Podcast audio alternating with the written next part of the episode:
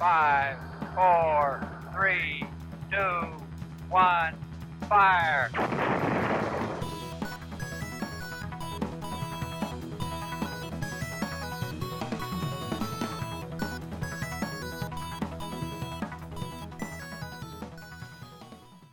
Hey, ¿qué onda amantes del espacio? Bienvenidos a Mission Control, donde hablamos de astronomía. Yo soy Isa y voy a estar acá dirigiendo los capítulos y con este nuestro primer capítulo cortamos el listón dorado de este podcast increíble con una temática muy muy interesante que es la nueva carrera espacial. Pero antes de adentrarnos quiero darle la bienvenida a nuestros locutores especiales de Mission Control, Ari y Servio. ¿Cómo están? Hola Isa, muchísimas gracias por la invitación. Un placer estar aquí con ustedes. Sí, hola Ari, Isa, mucho gusto, gracias por estar aquí vamos a divertirnos.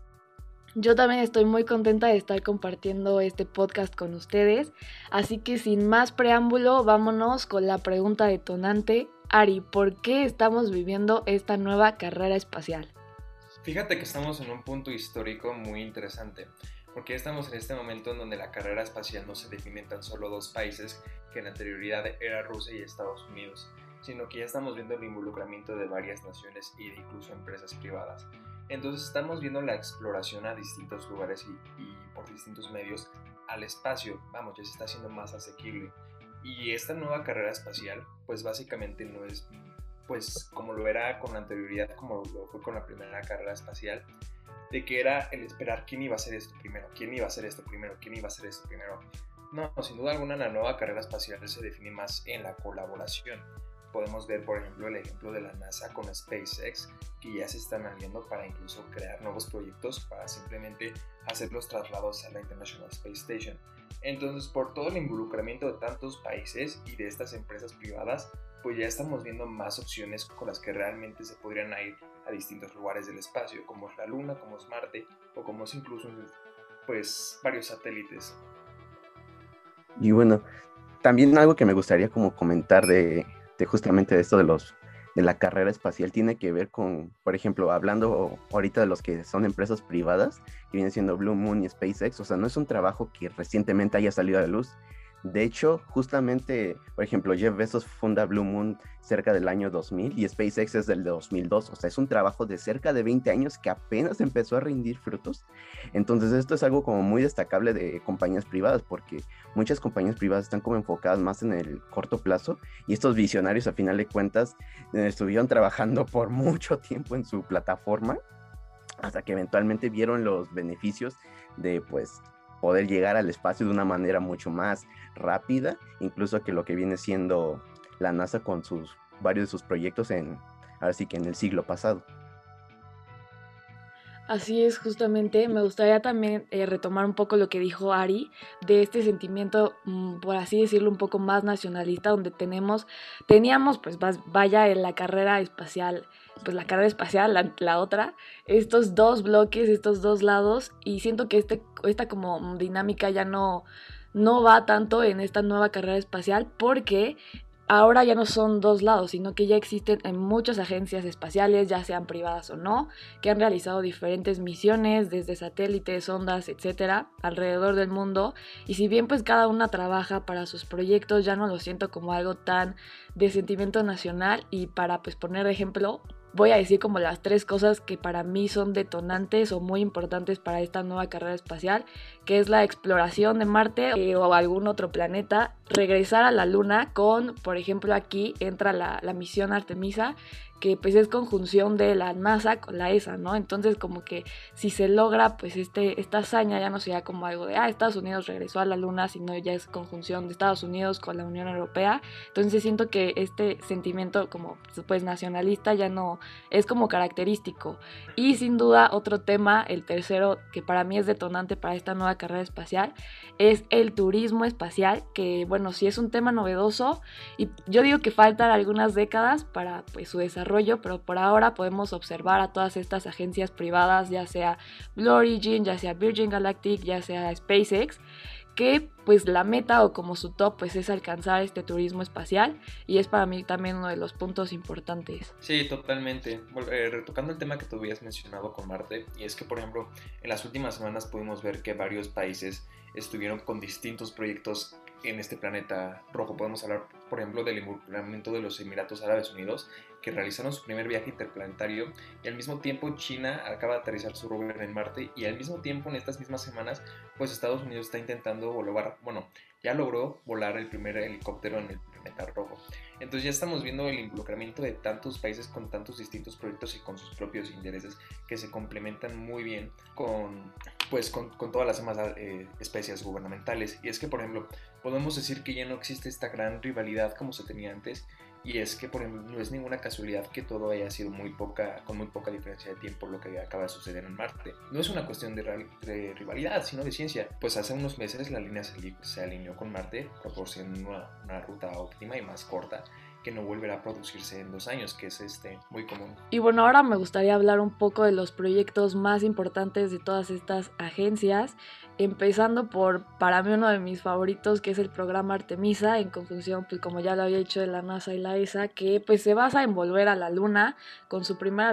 misión de un vuelo no tripulado, pero con el objetivo de volver a llevar al humano a la luna, entre ellos la primera mujer en pisar la luna, y con dos objetivos también muy importantes, que es poner una base lunar y el orbitador Garway, que pues va a ser como un punto de encuentro para los astronautas que viajen pues por ahí la órbita lunar, y pues con el objetivo, el ojo ahí de tenerlo para próximas misiones a Marte. A mí me gustaría preguntarte, Isa, ahorita que tocaste el punto de eh, pues el programa Artemis, es que, por ejemplo, muchos habla de que la Luna muy posiblemente será más bien una estación, un punto medio para poder alcanzar de más lugares del, pues, del sistema solar. Entonces, ¿tú ves a futuro a la Luna como un asentamiento, como un puerto interplanetario? ¿Se le podría llamar así? Yo digo que sí, desde este orbitador Garway hasta ya el, el, centro que tiene Japón o la estación que tiene Japón para recolectar datos, pero siento que sí es muy probable y puede empezar con este orbitador. Y bueno, siguiendo esta dinámica de lo de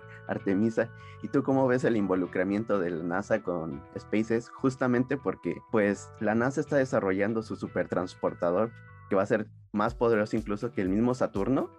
pero aun cuando ya lo tengan desarrollado, la NASA está en cierta forma prefiriendo algunos componentes del SpaceX con su desarrollo del Space, del Starship, perdón.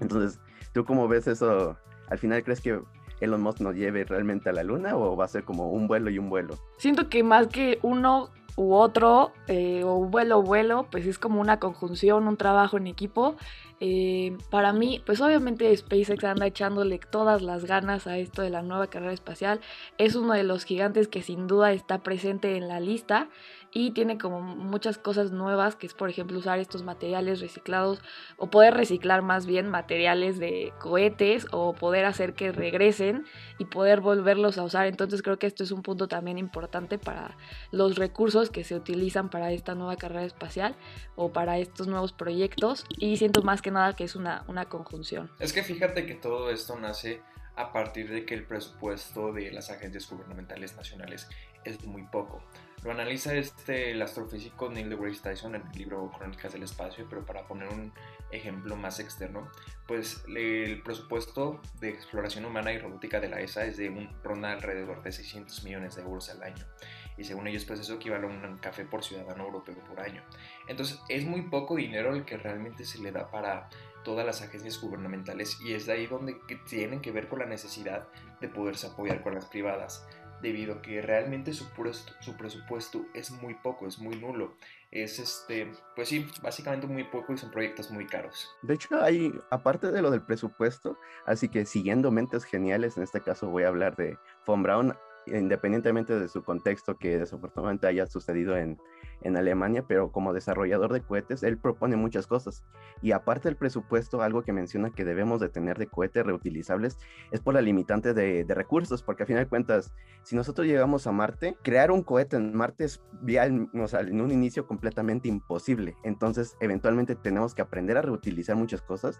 y esta falta de presupuesto nos está ayudando justamente de cierta forma a esta parte de, de reutilizar cosas, minimizar costos y además hacer las cosas mucho más eficientes. Y de ahí un dato como muy curioso es que justamente en este libro que propone Von Braun, que no es de ciencia ficción, sino realmente su visión de, pues de, de nuestro viaje al espacio, por lo menos a Marte, ahí sale que el nombre del principal regidor de Marte se llama Elon. Entonces me hace pensar si realmente Elon Musk anda muy inspirado por llegar a Marte por este libro o no sé si es mera coincidencia. Espero que sí lo haya leído en algún punto este Elon Musk y se siente inspirado. Yo también espero lo mismo, siento que es un dato muy interesante y bueno, para hablar pues de otra misión me gustaría también eh, una que se me hace muy cool que es la misión DART que pues se basa en, en, chocar un asteroide para desviar su rumbo y pues defender la Tierra porque pues no puede pasar dos veces lo de los dinosaurios.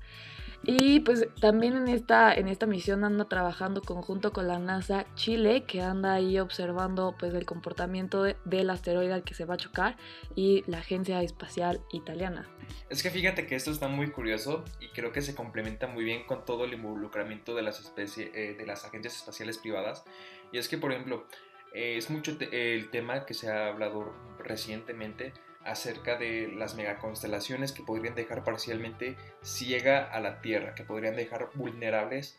a, pues sí, a la, a la Tierra para poder observar realmente cuáles son los peligros inminentes. Entonces también hay que, digo,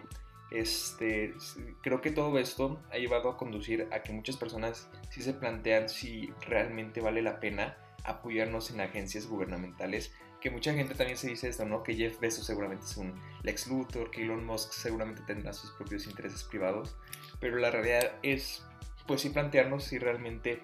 se puede, pues, confiar en las agencias eh, espaciales privadas, porque también, pues, no existe un mecanismo de la ONU en el cual pueda, pues, regular todo esto, nada más hay una oficina de las Naciones Unidas, pues, en la cual se lo notifican los lanzamientos civiles. Entonces, pues también está esa parte. Ahí siento que igual, como son compañías justamente privadas y a final de cuentas, curiosamente el dinero es el que los está como limitando o las envuelve, es que realmente se van a empezar a hacer como los, los vínculos. Es digamos, un ejemplo puede ser como el Internet. El Internet originalmente sale como un proyecto interno del CERN y después posteriormente pasa a ser un proyecto de la DARPA. Entonces, una vez que ya se privatizan estos proyectos, es que realmente se vuelve general para todo el público y ahora sin una necesidad grande de configuración te puedes conectar al Internet. Entonces, estas privatizaciones yo creo que a la largo plazo nos pueden ayudar a que múltiples componentes que antes eran orientados por los gobiernos, realmente justamente por esto de los precios, las mismas empresas privadas empiezan a generar protocolos o incluso cosas tal forma que todo el mundo esté de acuerdo. A final de cuentas, eso fue lo que en un inicio estuvo como sucediendo también con la Estación Espacial Internacional, donde los módulos de acoplamiento de diferentes países pues tenían diferentes partes, pero al empezar como a trabajar en conjunto justamente y al reducir costos y al involucrar a terceros, es de que ya encontraron como una forma homogénea de conectarse. Eventualmente tienen sus pros y sus contras, todavía a lo mejor no se ponen del todo de acuerdo. Digo, la forma de acoplamiento del Crew Dragon sí es muy diferente de los módulos Soyuz, pero a fin de cuentas ya vamos por un camino en conjunto, o espero que sí sea a la larga y no nos volvamos a dividir como en la Guerra Fría. Fíjate que recientemente se ha hablado mucho acerca de China, y es que realmente China es un misterio porque desde los fondos que destina para sus misiones hasta los detalles de las mismas, pues hace poco salió mucho del cohete que realmente no se sabía dónde iba a caer y toda Latinoamérica, todo el mundo andaba eh, pues al pendiente acerca de dónde iba a caer este cohete. Y por el momento pues China sí se puede decir que su programa espacial es un poco más nacionalista en contraste a los demás, entonces también es la cuestión de cómo los países van a llevar sus diferentes programas espaciales. Sí, justamente siento que China es uno de los que nos está sorprendiendo desde que aterrizó en el lado oculto de la Luna hasta que aterrizó en el cráter más profundo y sin duda, aunque se puede decir que despegó tarde, anda pisando el acelerador en esta nueva carrera espacial, sí siento que sea como que China tenga como un tema un poco pues más nacionalista por así decirlo, pero también está que pues su, posible alianza con Rusia para un módulo lunar y se me hace que este esta alianza y también China nos puede dar muchas sorpresas en esta nueva carrera espacial. De hecho ahí hay un punto como bastante curioso, porque originalmente la primera sonda china que iba a llegar a Marte realmente era un proyecto en conjunto entre Rusia y China sin embargo, como hubo ahí ciertos conflictos que al final no quisieron revelar de por qué falló realmente la misión, igual también a lo mejor terminamos con ese caso de que inicia como Rusia y China hablando de la Estación Espacial Internacional en conjunto y al final a lo mejor las naciones terminan separándose y haciendo sus propios proyectos independientemente también de la Unión Europea y de Estados Unidos. Sí, está bien que pues como realmente el Tratado Espacial pues no se iba a esperar a que iba a haber este involucramiento de, de parte de las, eh, de las empresas privadas, entonces también está esa parte. Y ya tocando un tema pues más anecdótico, pues aquí en ese grupo estudiantil de astronomía tuvimos un debate con Tecmun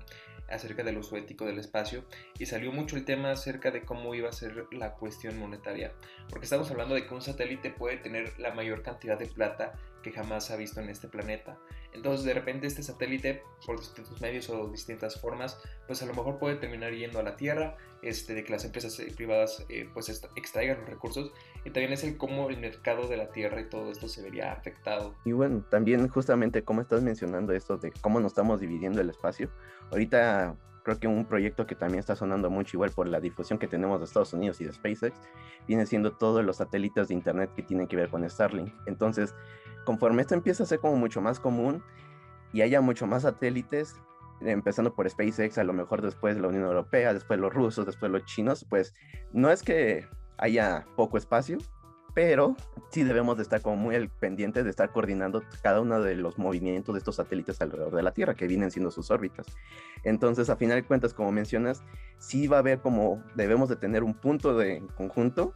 para poder platicar y que pues, las cosas no se salgan de control y que cada quien haga cosas tan diferentes que pongan en riesgo a otras personas, otros proyectos. Sí, justamente con esto de el uso espacial y el espacio en el espacio en alrededor de la Tierra,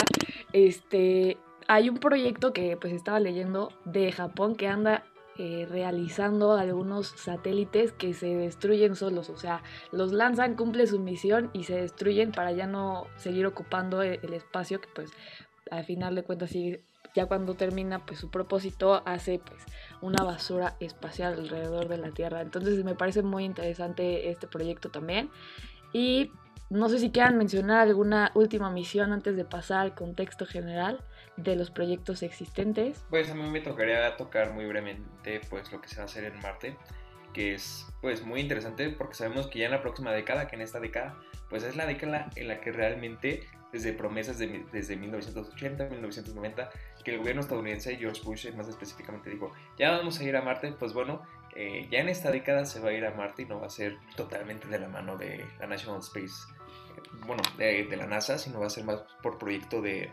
SpaceX. Entonces, este, pues también es muy interesante cómo va a estar todo la cuestión del planeta rojo y de cómo poco a poco se van a crear estos asentamientos. Muchos están hablando de que se pueden crear ciudades que sean con domo y después puedes bombardear Marte literalmente con satélites o con bombas nucleares para terraformarlo. Entonces, a mí, sinceramente, Marte es lo que más me, lo que más me llama la atención. Ya muy brevemente, pues también estaba leyendo muy, este, pues resumidamente, que incluso Venus podría ser una mejor opción debido a que está más corto, que es más grande, aunque y se podría vivir perfectamente en la atmósfera sin necesidad de terraformar el planeta que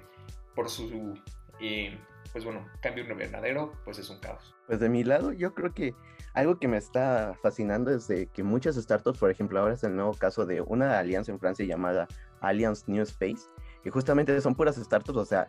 consideran una startup como pues una empresa realmente pequeña, pero que realmente están buscando trabajar en conjunto para llegar al espacio. Entonces creo que esto es como la parte que más me emociona, que realmente pequeños proyectos en conjunto con grandes proyectos podemos potenciar todavía más esta nueva carrera espacial y nuestra llegada, como están mencionando, a otros planetas y a nuestro satélite. Sí, sin duda se vienen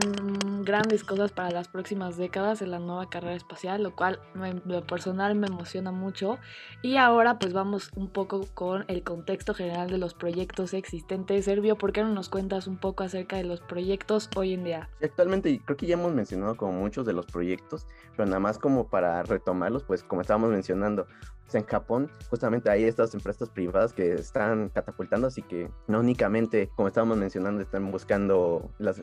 empresas en Estados Unidos o en Rusia llegar, sino también están como en Japón, justamente con esto están mencionando de los cohetes, y también la, eh, la, Asociación Espacial Japonesa está buscando hacer también su módulo lunar en conjunto con las demás naciones para finalmente llegar a nuestro satélite natural.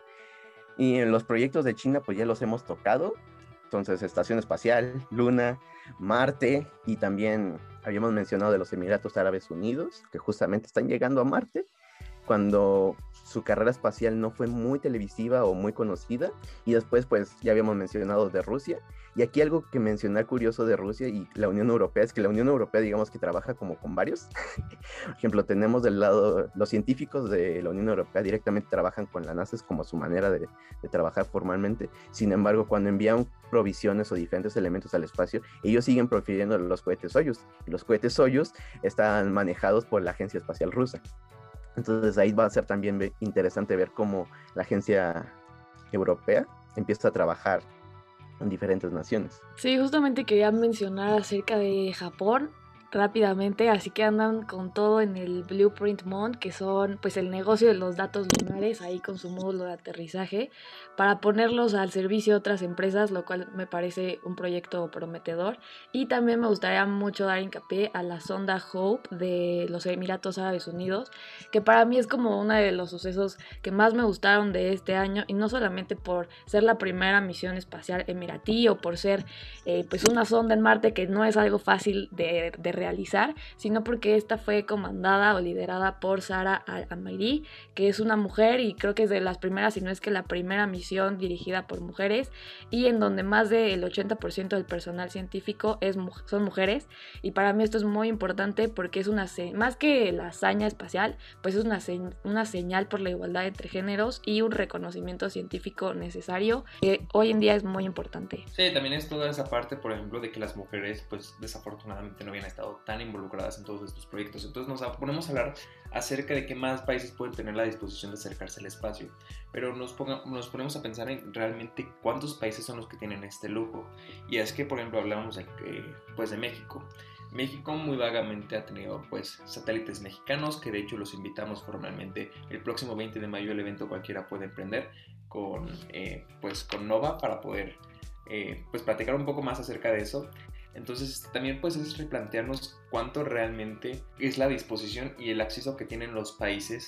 al espacio. Si realmente existe de manera uniforme el próximo acceso al espacio con esta carrera espacial o si se volverá a monopolizar y a concentrar en muy pocos países. Muy bien, y ya para cerrar, les tengo acá una pregunta más informal de respuesta rápida, que es ¿cuál es su big bet o su gran apuesta a esta nueva carrera espacial? ¿Quién nos va a sorprender más? Para mí va a ser China, totalmente. Yo siento que igual, o sea, en cuanto a desarrollo, puede ser China, sin embargo, con lo loco que están los estadounidenses y también Elon Musk a cada rato con su forma medio peligrosa pero muy iterativa de estar desarrollando cosas. Yo creo que igual sí SpaceX anda dando algunas sorpresas, sobre todo en la forma de desarrollar los cohetes. Algunas veces ha comentado de que igual los cohetes de iones o cohetes nucleares nos iban a ayudar más fácil que los cohetes realmente químicos o de combustión. Entonces igual por ahí SpaceX en su, en su afán de reducir costos termina desarrollando algo muy muy interesante. Entonces espero seguir vivo que cuando podamos llegar a Marte, la verdad.